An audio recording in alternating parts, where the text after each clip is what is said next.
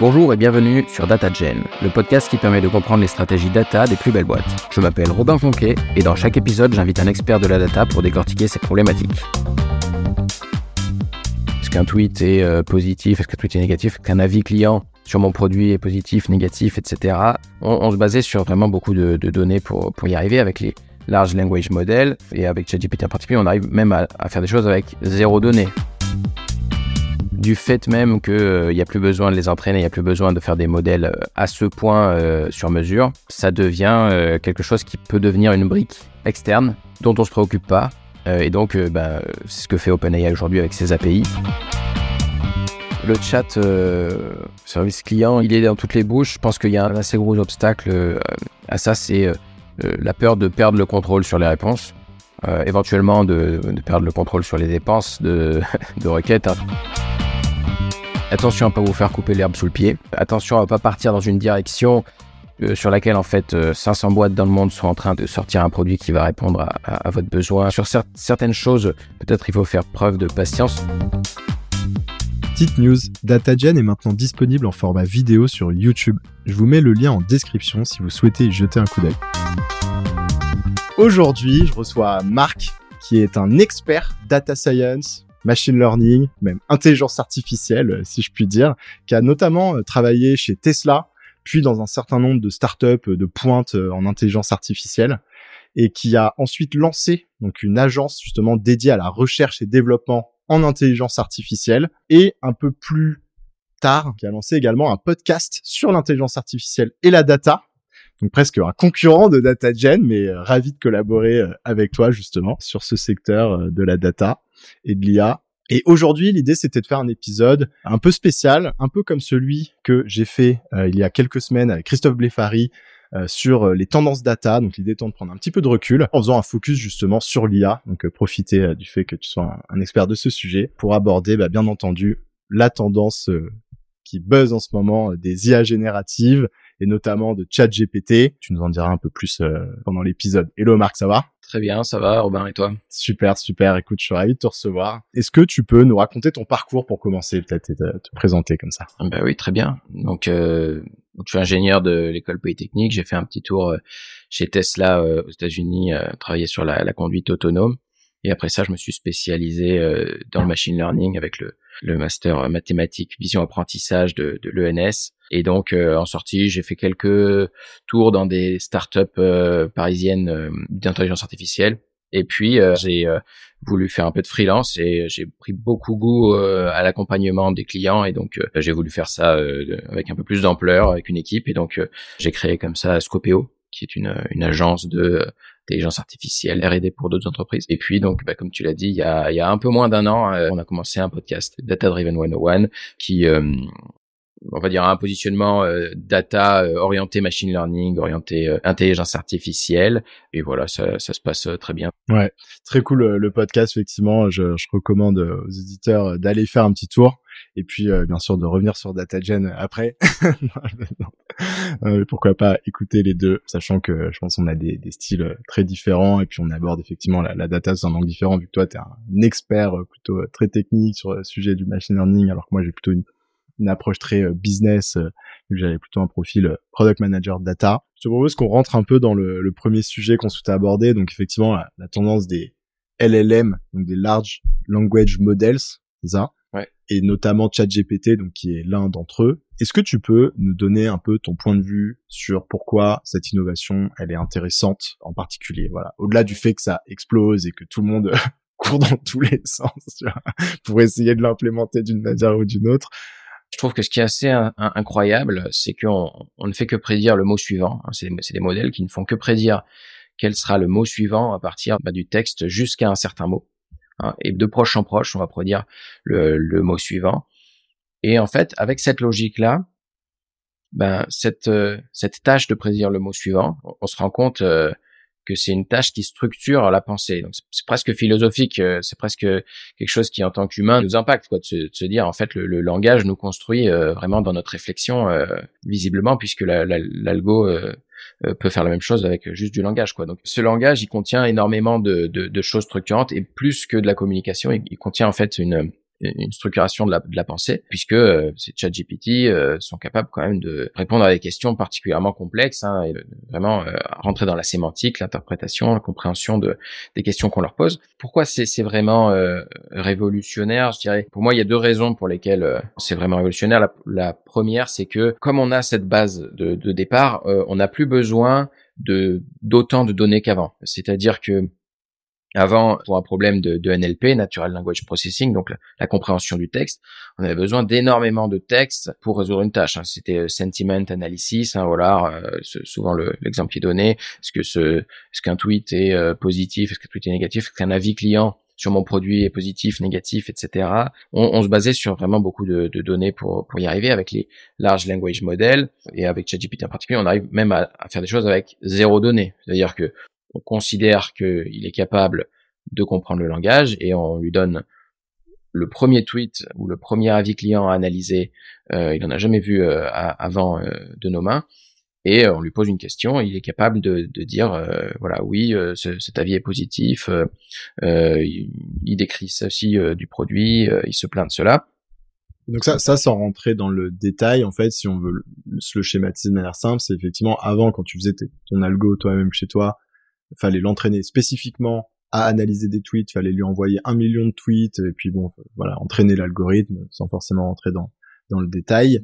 Maintenant, en fait, c'est un peu comme si OpenAI ou les gens qui créent ces, ces modèles-là ont déjà tellement envoyé de volume de données pour l'entraîner à plein de choses différentes que finalement, si on prend l'exemple du tweet, il est déjà d'une manière ou d'une autre entraîné euh, ou en tout cas capable de faire cette activité-là. Et donc, quand toi, en tant qu'entreprise, tu dis, tiens, bah, je vais l'utiliser pour euh, faire du sentiment analysis, comme tu dis, donc l'idée c'est un tweet et ou pas.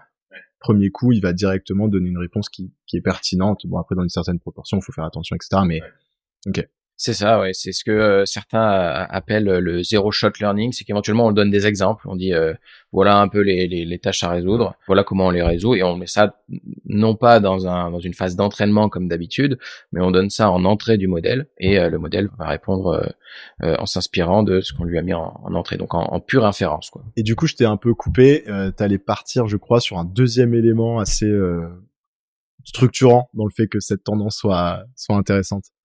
Ouais, alors c'est, euh, on va dire la deuxième phase de cette même pièce, c'est-à-dire que du fait même que euh, il y a plus besoin de les entraîner, il y a plus besoin de faire des modèles euh, à ce point euh, sur mesure, ça devient quelque chose qui peut devenir une brique externe dont on se préoccupe pas. euh, et donc, euh, ben, c'est ce que fait OpenAI aujourd'hui avec ses API, c'est-à-dire qu'on peut construire des, des, des, produits en se basant sur les mêmes modèles que euh, quelqu'un qui fait un produit qui n'a rien à voir. Simplement se dire, bah, c'est une partie extérieure, je, je me préoccupe pas, j'envoie juste des questions, j'obtiens des réponses. Le développement de modèles n'est plus quelque chose qui, qui concerne mon entreprise. donc c'est-à-dire que si tu es sur un projet qui repose sur un modèle d'OpenAI ou d'un autre, reprenons l'exemple sentiment analysis où effectivement ce qu'on fait beaucoup de boîtes hein, analyser euh, tout leur euh, interaction réseaux sociaux de leurs clients etc pour pour euh, analyser un petit peu bah, le, la représentation de leur marque par exemple sur internet ou quelque chose comme ça. Avant il aurait fallu créer ce modèle mais surtout il aurait fallu le maintenir dans le temps continuer à l'entraîner avoir un process avoir des gens peut-être externaliser une partie mais avoir quand même des des data scientists des MLN enfin tous ces profils là MLOps, etc. Puis comme tu dis, euh, pour ensuite le servir. Euh, bon, après ça, la partie serving, c'est peut-être celle qui va rester euh, parce que bah, tu auras peut-être envie de l'avoir dans tes interfaces, dans tes outils, etc. Alors que là, effectivement, il y a une grosse partie quand même de cette, de, de, de, tout cet entraînement de modèle et de maintenance du modèle qui sera finalement faite directement par ces boîtes qui développent ces LLM comme OpenAI.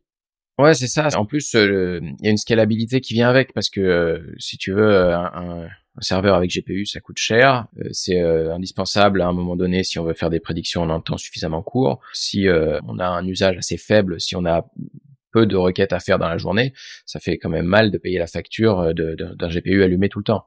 Hein, c'est de l'ordre, on va dire, les plus machines GPU sur le cloud, c'est de l'ordre de 2 ou 3 euros de l'heure, hein, pour, pour donner un peu un ordre de grandeur qu'avoir ça allumé 24-24, 7 jours sur 7 pour euh, une dizaine ou une vingtaine de requêtes par jour. Voilà, il y a beaucoup de gens qui préféreront euh, commencer avec euh, avec une API externe. Et même quand bah, finalement on arrive à des milliers, des dizaines de milliers ou plus de requêtes par jour, on va se poser la question combien il en faut de machines? Parce que ils arrivent peut-être en même temps ces gens et donc bah, c'est pareil, on s'en occupe pas, c'est c'est OpenAI qui gère, ils ont leur serveur. Parce qu'une grosse partie des besoins effectivement comme tu dis, en machine, ou en compute, euh, comme on dit, enfin, cloud, si on veut tout mettre dans une boîte noire, entre guillemets, venait de cet aspect euh, développement, entraînement du modèle, etc.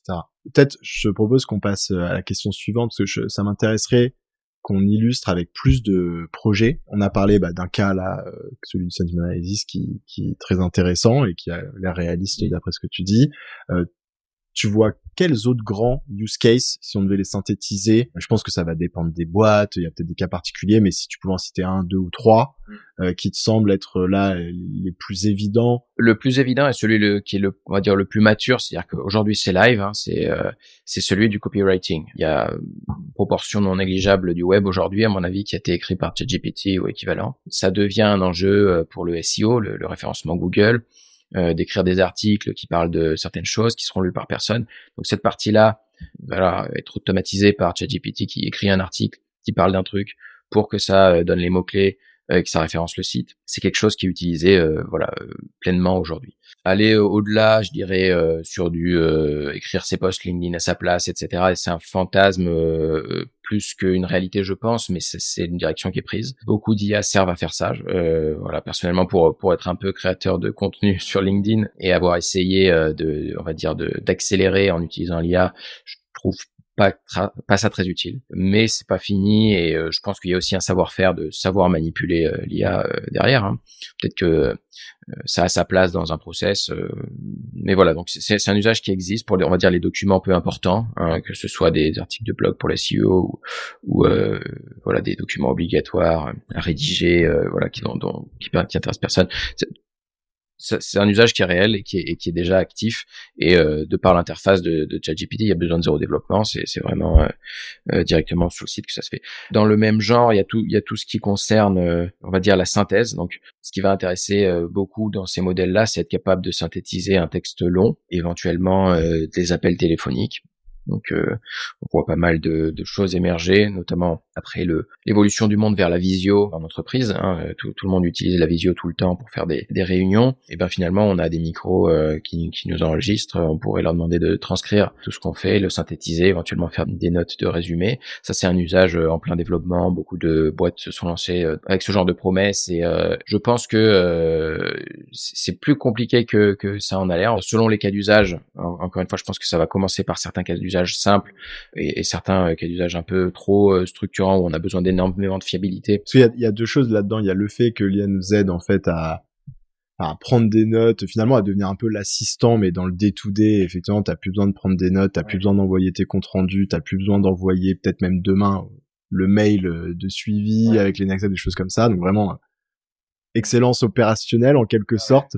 Et après, tu as presque aussi la constitution d'une base de knowledge où t'imagines si effectivement on commence à traquer l'intégralité du contenu qui est diffusé euh, dans les meetings, qui peut être accroché avec les présentations, etc. Et tu pourrais imaginer que tu as ton presque ton Notion qui se remplit automatiquement avec toutes ces informations-là, euh, Notion ou, ou Confluence, enfin toutes les un peu les knowledge base classiques, quoi. Oui, alors ça, c'est peut-être le dernier usage, euh, euh le troisième usage le, plus souhaité. Là, on, était, plutôt sur les outils de productivité, comme tu dis, euh, je pense qu'il y a une, exigence de fiabilité sur les, outils de productivité qui fait que c'est vraiment pas facile. Mais sur la partie recherche, en fait, accéder à une knowledge base, que ce soit une knowledge base déjà écrite ou la constitution sur le sur le temps long de, bah, comme tu dis, des, des appels téléphoniques qui vont intégrer une une knowledge base, etc. Euh, ben, les échanges avec un client, hein, euh, je pense que c'est un, truc qui intéresse tout le monde. On échange avec un client, on aimerait avoir euh, l'intégralité des échanges accessibles pour se souvenir de quoi on parlait au moment où on doit écrire un mail, etc. Et plus généralement, l'accès à une petite information cachée dans une base documentaire très très large. J'avais un sujet avec des appels d'offres notamment. Hein, euh, la, question, euh, le client se posait la question de comment dans un dans un corpus de documents que constitue un appel d'offres, hein, avec des règlements, le cahier des charges techniques, etc. comment aller chercher les deux trois informations dont on a besoin pour savoir si déjà on, on s'y intéresse ou non. Voilà, si on a le prix, voilà, le budget global, les besoins, le, voilà, qu'est-ce qui est imposé. Il y a quelques questions comme ça qui peuvent filtrer 90% des appels d'offres. Voilà un usage concret, un petit peu particulier de de ce de ce genre d'outil oui, un genre de barre de recherche à l'intérieur du knowledge base. Et ça, c'est vrai que du coup, bah, knowledge base, c'est vachement large. On peut l'imaginer dans dans la totalité de ce qu'on a dans l'entreprise. Quoi. Là, tu prends un, exemple sur les appels d'offres, mais tu peux l'imaginer, euh, genre euh, d'être en capacité de retrouver euh, une info très spécifique dans, je sais pas moi, toutes les recos d'optimisation qu'on a identifiées sur nos copains de marketing ou sur nos process ou sur tout et n'importe quoi. Ouais, c'est ça. Et je pense qu'en niveau fiabilité, euh, comme c'est de la recherche et qu'on arrive finalement à retrouver la source, on a une fiabilité qui est, qui est plus forte quand on trouve l'information. Quand on la trouve pas, il y a toujours un doute de savoir est-ce que c'est qu'il l'a pas trouvée mais qu'elle est présente ou qu'elle est pas présente. Mais euh, pour le coup, GPT-4 est vraiment game changer là-dessus. Euh, j'ai trouvé pour avoir fait pas mal d'essais de, de questions-réponses là-dessus. Avec 3.5, on, est, on était encore peu fiable. Avec GPT-4, il faut, il faut, dire que quand il dit euh, je trouve pas, c'est souvent que c'est souvent que ça y est pas. Ok. Et du coup, toi, euh, parce que là, au début, tu nous as expliqué quelques projets, tu nous as donné un exemple de ce que tu as vraiment observé. Donc là, avec les appels d'offres, c'est intéressant. Tu vois d'autres euh, besoins émerger, euh, du coup, avec les clients avec lesquels tu interagis ou même avec les gens avec qui tu interagis sur le marché. Euh, genre, est-ce qu'aujourd'hui, là, il y a un certain nombre de leaders euh, dans des grosses boîtes ou dans des boîtes euh, plus jeunes, peu importe, qui sont voilà vraiment en train de mettre en place ou en train vraiment de préparer la mise en place de ce type de projet. Je suppose que c'est encore euh, assez jeune, mais curieux d'avoir ton retour marché là-dessus. Effectivement, il y a beaucoup de beaucoup de monde qui qui s'y prépare, s'y intéresse. Ce que je trouve intéressant, je veux dire un peu un peu comme dans toutes les, tendances voilà les gens les gens euh, se mettent à, s'intéresser des, des, usages comme on a dit la réponse automatique euh, d'email enfin les fantasmes sont souvent souvent les mêmes euh, mais ce qui est intéressant c'est que c'est beaucoup d'entreprises pas forcément tech qui qui viennent avec ce ce genre de demande. Ça c'est un vrai changement. Voilà aujourd'hui des boîtes non tech d'ailleurs c'est pas toujours pertinent veulent développer leur propre techno euh, voilà de chat avec knowledge base ou bien euh, de réponse automatique, euh, voilà de structuration de, de, documents. Et parfois il y a des outils sur, sur étagère qui pourraient leur leur correspondre. Mais c'est voilà c'est une une volonté c'est une volonté forte aujourd'hui qui se développe qu'il va falloir traiter je pense. Ouais, donc le use case numéro un qui donc du coup dont, dont on entend le plus parler aujourd'hui, c'est vraiment celui-là quoi. C'est avoir son chat GPT sur ses données internes et être capable de dire finalement plutôt que d'aller sur sa knowledge base sur Google Drive, etc. Demain, en fait, avoir euh, un petit chat euh, dans lequel tu mets euh, tiens, je me souviens plus, genre de quoi, est-ce que tu peux me sortir les meetings où on a parlé de ci, de ça, ou carrément me faire une synthèse de des éléments importants de l'entreprise dont on a parlé sur tel sujet. En fait, comme on le ferait aujourd'hui avec ChatGPT, mais de manière un peu plus random parce que c'est les données un peu de monde entier. Là, en étant capable d'avoir des réponses pertinentes en fait sur ce qui s'est passé dans l'entreprise, quoi. C'est vrai que ça peut être vachement intéressant comme use case. Après, j'entendais aussi pas mal de use case orientés euh, service client. Donc euh, le fait bah, d'avoir ce chat, mais plutôt à disposition de ses clients pour des questions sur l'entreprise, mais qui sont pertinentes pour les clients. Donc un peu la FAQ 2.0, quoi, la, la, page où on répond à toutes les questions un peu récurrentes des clients. Bah demain, on pourra avoir un chat et, on l'a déjà, hein, des, des chatbots, il y en a sur plein de sites, mais c'est vrai que Bon, c'est de mieux en mieux, mais pendant longtemps, c'était quand même quelque chose qui servait pas à grand chose. Tu sentais qu'au bout de trois questions, il était en PLS et il fallait passer sur une vraie personne. Ça, ça embête beaucoup les boîtes parce que ça coûte cher d'avoir des grandes flottes de personnes qui, qui répondent à des chats ou qui répondent au téléphone. Donc là-dessus, je crois qu'il y a un vrai use case qui peut avoir beaucoup d'impact business euh, également, quoi. Ouais, ça c'est sur le chat euh, service client, il, est dans toutes les bouches. Je pense qu'il y a un assez gros obstacle euh, à ça, c'est euh, la peur de perdre le contrôle sur les réponses.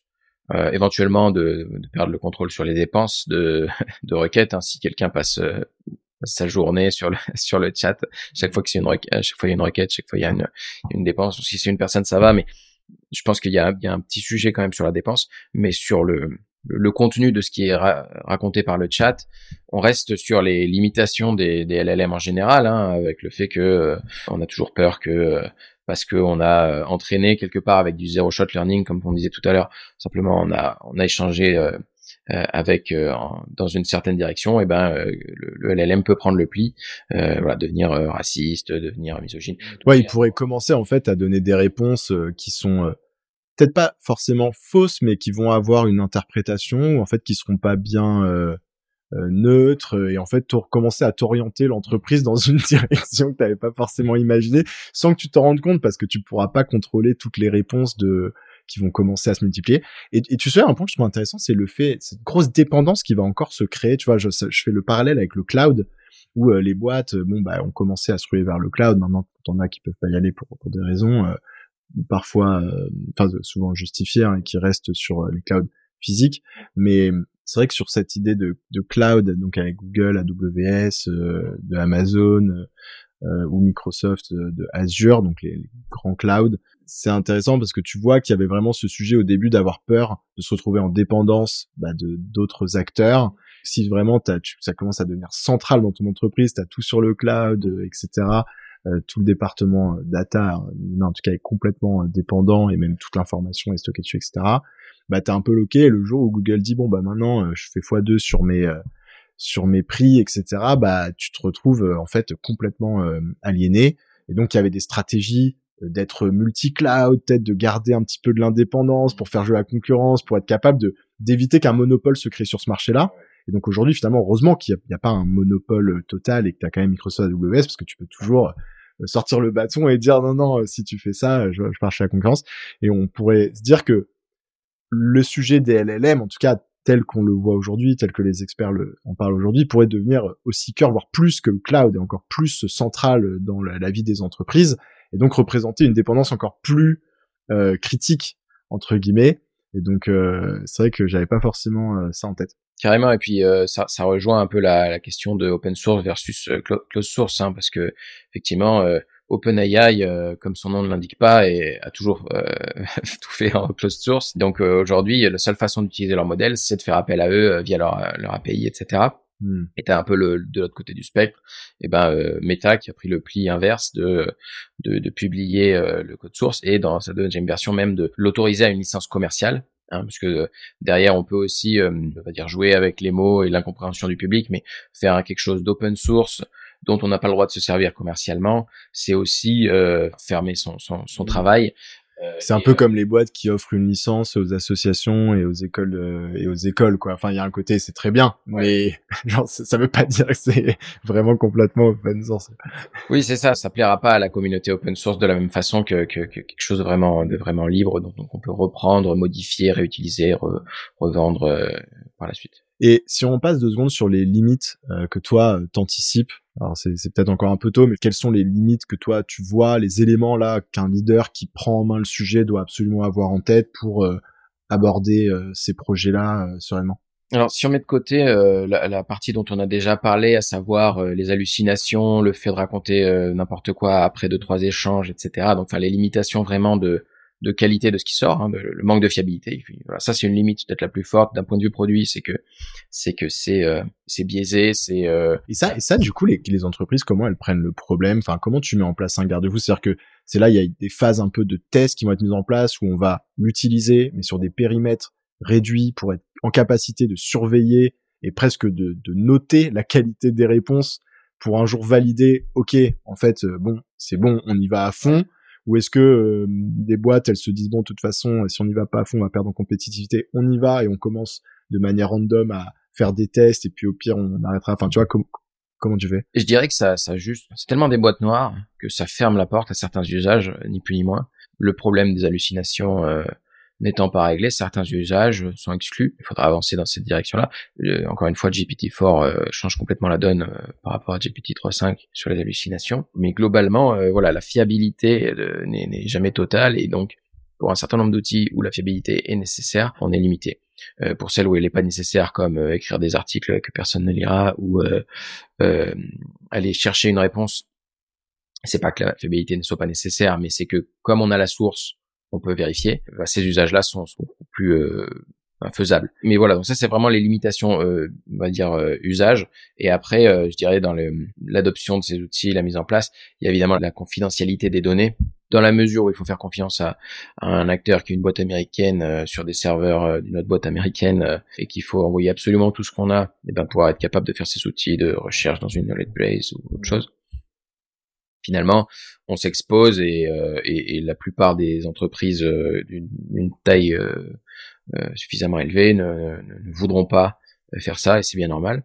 Ils auront les infos et puis ils auront surtout les insights liés à ces infos. Parce que je me dis, bon, c'est pas le cas de toutes les entreprises, mais une entreprise qu'aujourd'hui a toute sa knowledge base euh, sur un outil américain comme, je sais pas, Google Drive ou comme euh, Notion ou Confluence, c'est presque déjà un peu le cas.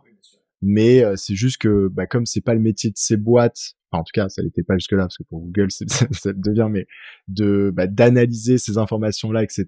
Bah, on, disait bon, en fait, ils ont juste ça sur leur cloud à eux, mais ils, ils en font rien, quoi encore une fois, il y a beaucoup d'entreprises qui refusent tous ces outils aussi, hein, qui, euh, pour ces raisons-là, quoi. Voilà, ouais, ouais. Okay. Mais c'est, mais sinon c'est vrai, hein, tu as raison, hein, on, est, on a déjà donné euh, toutes, euh, toutes nos datas via, via d'autres outils. Hein. Et donc, et donc là, là-dessus, la réponse, c'est effectivement bah, peut-être d'aller, en fait, étudier les différents scénarios et voir si on, est-ce que c'est réaliste, peut-être de travailler avec des boîtes qui seraient open source enfin qui auraient travaillé sur le code open source pour répliquer ChatGPT, mais avec bah, peut-être des boîtes qui seraient européennes, enfin avec plus de garanties sur l'usage euh, des insights générés, etc. Du coup, c'est un peu dans ce sens-là. C'est peut-être pas foncer trop tête baissée, attendre de voir quelles sont les options et voir s'il y a des options qui, au regard des limites que tu viens d'évoquer, euh, mettent en place plus de, de garde-fous. Prendre le temps de, voir quelles sont les limites, c'est sûr, pas se précipiter sur la nouveauté, mais euh, au-delà de ça, peut-être même certains usages n'ont pas vocation à être internalisés par certaines boîtes, enfin les développements en tout cas. Et je pense que euh, on est on est sur une période dynamique où il y a toujours des nouvelles choses qui sortent. Et il faudrait pas avoir mis euh, un, énorme budget de développement euh, pour faire son outil interne qui fait je sais pas quoi et se voir couper l'herbe sous le pied par un produit qui fait exactement la même chose pour un prix modique parce qu'il le fait à disposition de, de plein d'entreprises. Et donc je pense qu'il y a une erreur à ne pas faire de se précipiter sur des développements qui pourraient euh, qui pourraient devenir euh, demain euh, des produits universels ou qui pourraient être non nécessaires. Mais effectivement, c'est très dur ce sujet parce que si tu vas pas maintenant, tu t'en rends pas compte parce que tu as l'impression que c'est que des proof of concept qui ont pas d'impact à court terme et tout, mais en fait sur l'espace de 10 ans, c'est ce qui va faire la différence sur le long run, c'est ce qui fait que tu auras de l'avance sur les autres entreprises et que peut-être qu'à un moment boum, tu vas débloquer un une INO ou un truc qui va te créer un énorme avantage compétitif. Et puis en face de ça, toutes les boîtes qui sont allées sur le machine learning à fond là depuis 10 ans, euh, on leur dit au bout de cinq ans, euh, bon bah là t'avais créé une équipe entière sur un programme de data science pour un produit, euh, t'as 30 personnes qui maintiennent le truc, t'as appris à le faire alors que c'était pas ton job à la base, et là boum mm. t'as un logiciel qui pop et qui te fait ça dix fois mieux que toi avec des meilleures compétences. Donc et je trouve ça intéressant. Je pense que la vérité au milieu, ça veut, ça veut dire qu'il, ça veut pas dire qu'il faut pas y aller parce que bah le jour où en revanche t'as fait le bon choix, ça peut être game changer. Mais d'un autre côté, ça veut dire que t'es, tu, voilà, bon, faut faire les choses méthodiquement, prendre les, les, choix avec les infos que t'as euh, au départ, mais euh, tu t'exposes à faire ces erreurs que tu évoques. Sinon, tu es dans l'immobilisme un peu, quoi. Non, c'est sûr. C'est il faut il faut savoir qu'est-ce qui est euh, qu'est-ce qui a vocation à être être internalisé, qu'est-ce qui ne l'a pas. Euh, c'est c'est pas du tout évident de d'anticiper sur le futur et savoir qu'est-ce qui va être productisable, qu'est-ce qui va être universel, qu'est-ce qui va devoir se spécialiser sur tes données, sur ton ton cas d'usage. moi, moi l'exemple que j'ai envie de donner, c'est le la lecture automatique de factures euh, ou de documents en général. Voilà, sur la suite de freelance, j'ai été contacté euh, un nombre colossal de fois pour, pour rejoindre une banque ou une assurance qui voulait développer son propre outil de lecture automatique de factures, de, de bons de commande, de peu importe. Euh, et euh, bien avant les LLM, bah, tous ces développements, ce qu'il faut bien dire, c'est qu'avec les LLM aujourd'hui, bah, cette lecture automatique de documents, euh, elle est, elle est incroyablement plus simple et incroyablement plus performante, euh, avec très peu de data. Et donc, bah, ça, c'est vraiment se faire couper l'herbe sous le pied. Pour ouais, ça reste, enfin, tu peux le prendre dans tous les sens, te dire qu'à l'époque c'était une bonne décision, ça reste un mauvais investissement quand tu dézoomes maintenant. Mais bref, je te propose qu'on passe deux secondes à, la suite parce que je vois que le, le temps passe. Il y avait une autre question moi qui me qui me tient depuis un moment et où je suis curieux d'avoir ton ta réponse là-dessus, c'est quel est le travail d'engineering qu'on va retrouver dans par exemple la mise en place euh, d'une knowledge base euh, comme on parlait version interne ou, ou d'un chat GPT pour euh, des clients sur du service client?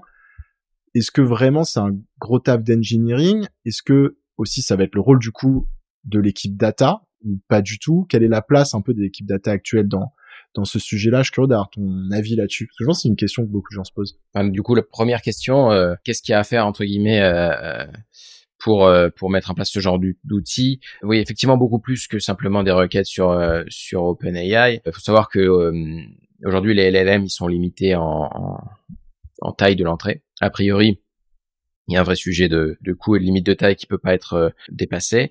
Et donc, on est obligé de couper en petits morceaux, de couper le texte en petits morceaux. Donc, euh, une fois qu'on a coupé le texte en petits morceaux, qu'est-ce qu'on fait? Ben, on va être obligé de l'encoder dans des vecteurs.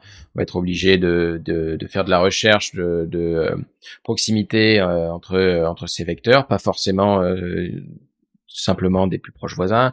et donc, il y a, y a, toute une architecture qui s'est construite avant ChatGPT et probablement que l'interface ChatGPT utilise ça derrière qui s'appelle LangChain et qui structure un peu cette euh, cette euh, décomposition euh, voilà de du problème grâce grâce au LLM. Au-delà de ça, il y a quand même beaucoup de paramètres qui vont qui vont changer. Hein, quel quel modèle on utilise. Donc, on, a parlé d'OpenAI, mais il y en a d'autres. il y en a pour des raisons de confidentialité, on peut ne pas vouloir faire appel à ces API là. Pour des raisons de de coût, on peut vouloir essayer d'autres d'autres alternatives aussi.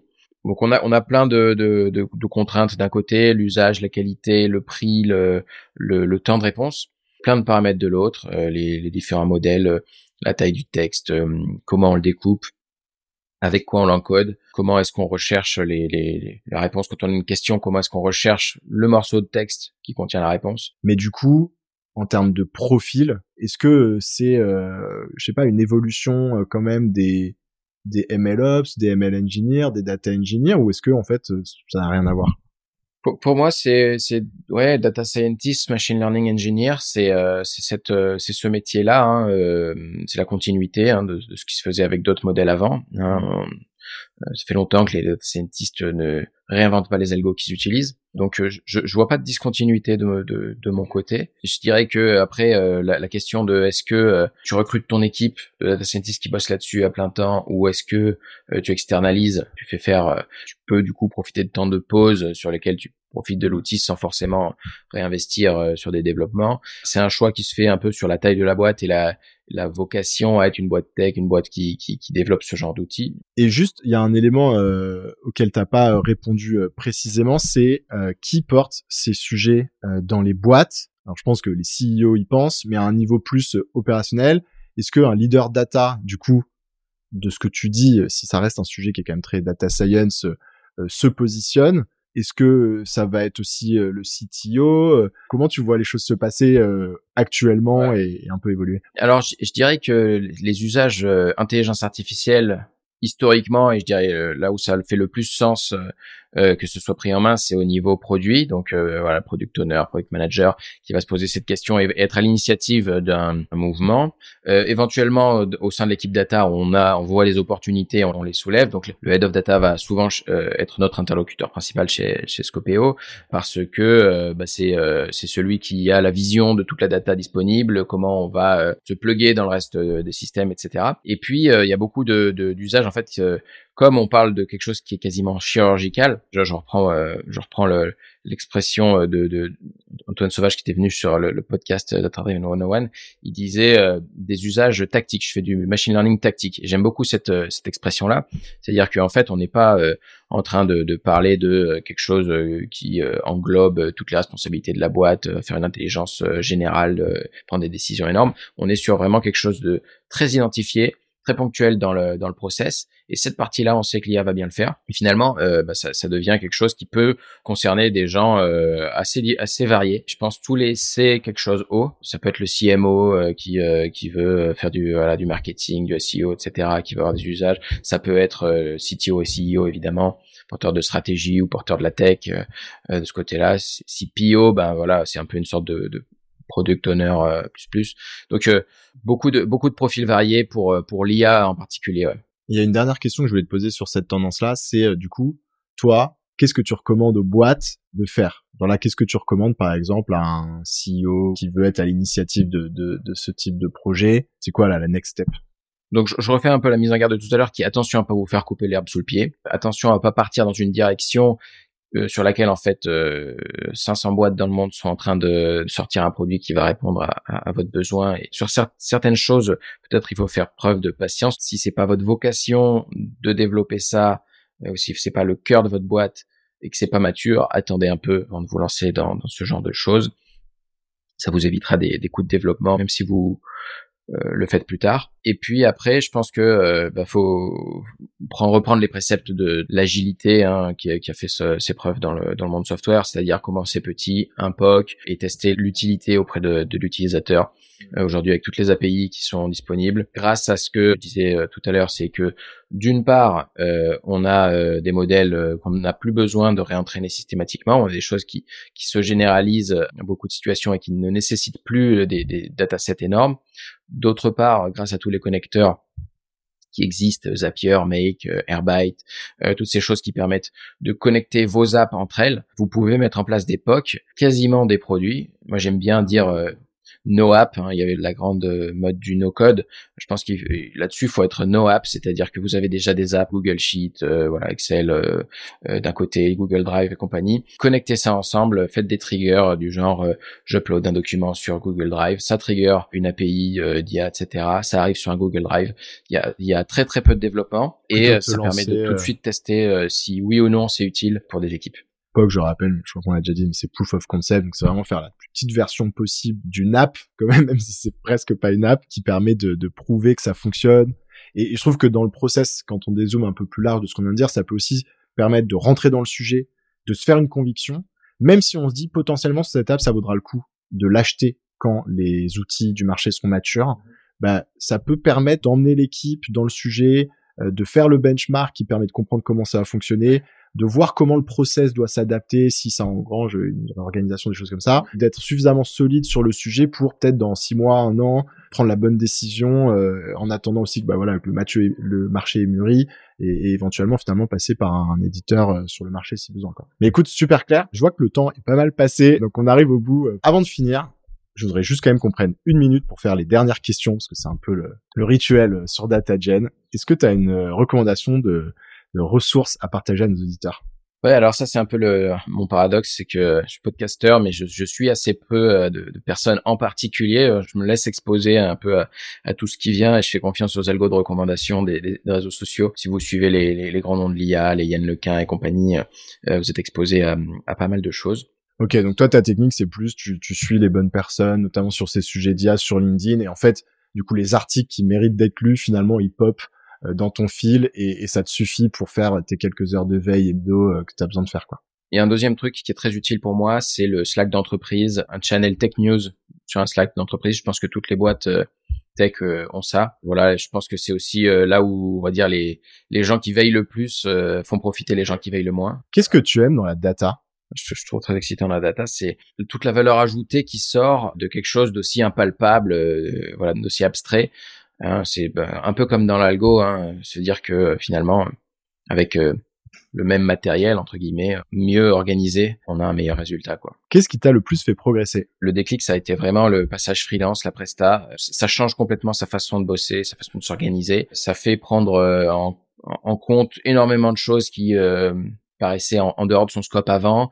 Ça oblige à défendre son travail et donc à être fidèle à ce qu'on a en tête, hein, être fidèle à soi-même, c'est pas si évident en, tant que chercheur que qu'ingénieur. ça oblige à vraiment à se, se structurer, de revendre aussi euh, ce, ce qu'on a fait, euh, croire à ce qu'on à ce qu'on fait. Je trouve c'est vraiment très très complet comme façon de, de répondre à, une, à un client et, et, pour moi le voilà depuis que je fais de la presta et euh, la progression technique a été a été euh, monstrueuse par rapport à avant quoi. Et enfin, quel est le meilleur conseil qu'on t'ait donné? Écoute, pour moi, ça vient de, l'époque euh, Tesla euh, où euh, on se posait pas mal de questions dans l'équipe autopilote et il y a un truc que qui venait d'une autre boîte qui s'appelle Valve, où les, les gens euh, étaient dit dans le notebook euh, quand vous avez un projet, vos bureaux ont des roulettes, tous les bureaux, tous les bureaux ont des roulettes là-bas. Prenez votre bureau et déplacez-le et mettez-vous à côté de la personne avec qui vous faites un projet. Et au projet suivant, vous redéplacerez, etc. Et donc on avait ce, ce, ce truc chez Tesla de dire bah parce que ça change la vie. Et effectivement, c'est extrêmement efficace. Je trouve que être entre être euh, dans le même open space, mais euh, à, euh, on va dire, 3 mètres, puis avec les écrans qui sont pas visibles l'un de l'autre, et puis des, des choses entre les deux qui fait qu'on peut pas parler, etc. Et être côte à côte, il y a peut-être plus de différence de productivité que entre euh, dans le même open space et en télétravail quoi. Genre vraiment c'est euh, euh, se mettre à côté de la personne à qui on bosse, c'est un des trucs les plus importants dans un projet software. En général, c'est vrai que là je sors un peu de, de la data. Excellent. Bah écoute Marc, on arrive au bout de cet échange. Merci beaucoup d'être venu partager un petit peu ta vision de cette tendance des LLM, de ChatGPT, etc. Je rappelle aussi donc à l'audience d'aller découvrir ton podcast pour ceux qui connaissent pas Data Driven 101 qui est très cool et je te dis à bientôt. Bah, merci beaucoup Robin, à bientôt. Ciao. Merci d'avoir écouté cet épisode. Avant de conclure, j'ai un petit service à vous demander. Si ce n'est pas déjà fait, est-ce que vous pourriez mettre 5 étoiles et un petit commentaire sur Apple Podcast? C'est ce qui m'aide le plus à faire connaître DataGen et donc à attirer des invités exceptionnels. Merci et à bientôt